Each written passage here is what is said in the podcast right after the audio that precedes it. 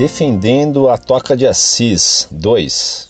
Carta enviada em 1 de janeiro de 2006 por um consulente católico de Porto Alegre, de 23 anos, estudante de psicologia. Caro professor Orlando Fedeli, gostaria de me manifestar a respeito das acusações que foram publicadas em seu site a respeito do Instituto Religioso Filhos e Filhas da Pobreza do Santíssimo Sacramento, popularmente conhecido como Toca de Assis. Embora tu tenhas deixado claro que não te responsabilizas por ela, dizes que são denúncias graves.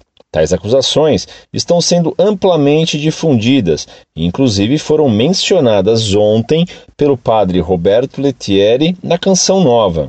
A Toca de Assis é acusada de erro por viver a espiritualidade da RCC. Caro professor, Conheço muito bem tua posição a respeito da RCC. Sei que tu consideras a RCC má em essência, ponto em que discordo de ti. Porém, não há aqui a objetividade necessária para condenar um instituto religioso por causa disso, visto que a RCC não é condenada pelo Sagrado Magistério da Santa Igreja e aceita pelos papas do nosso tempo. Antes que tu me digas que tal aceitação não é de forma alguma coberta pela infalibilidade, eu já digo que tenho consciência disso e por isso reconheço que o tema está aberto à discussão. Porém, repito, não há aqui a objetividade necessária para se condenar um instituto religioso por causa disso. Segundo, a Toca de Assis é acusada de erro, citando faltas de alguns de seus membros, tais como agir de forma sentimentalista em algumas situações, abusar sexualmente de moradores de rua acolhidos, um possível descuido com um jovem que morreu afogado e assim por diante. E estes também não são motivos para condenar a Toca de Assis como instituto. Sabes muito bem que os filhos da Santa Igreja pecam e que isso não diminui em nada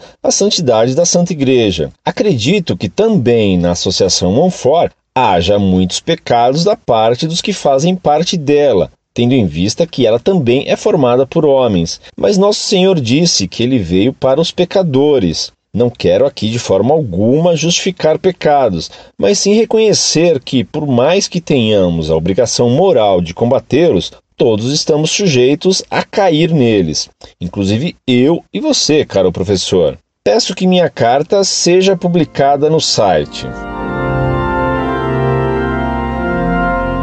Muito prezado, salve Maria. Com prazer publicarei sua carta em defesa da Toca de Assis, buscando esclarecer os fatos e fazer justiça a ambos os lados. Os fatos que teriam acontecido na Toca de Assis e que foram denunciados por outro leitor do site são de responsabilidade dele. Deixamos aberto o site para os que desejam defender esse grupo religioso. Até agora, porém, os fatos denunciados não foram negados. Mesmo você, em sua carta, não os nega. Não tenho conhecimento de fatos semelhantes na Montfort. Se os houvesse, tenha certeza de que expulsaria imediatamente os responsáveis. Quanto a RCC não ter sido ainda oficialmente condenada, isso não é prova de sua ortodoxia. Lutero se rebelou em 1517 e sua condenação pelo Papa só se deu em 1520. Aguardemos. Enquanto aguardamos o pronunciamento infalível de Roma, examinemos o que fazem e ensinam os líderes da RCC. Se constatarmos que eles vão contra o que a Igreja sempre ensinou, devemos denunciá-los. E é o que fazemos.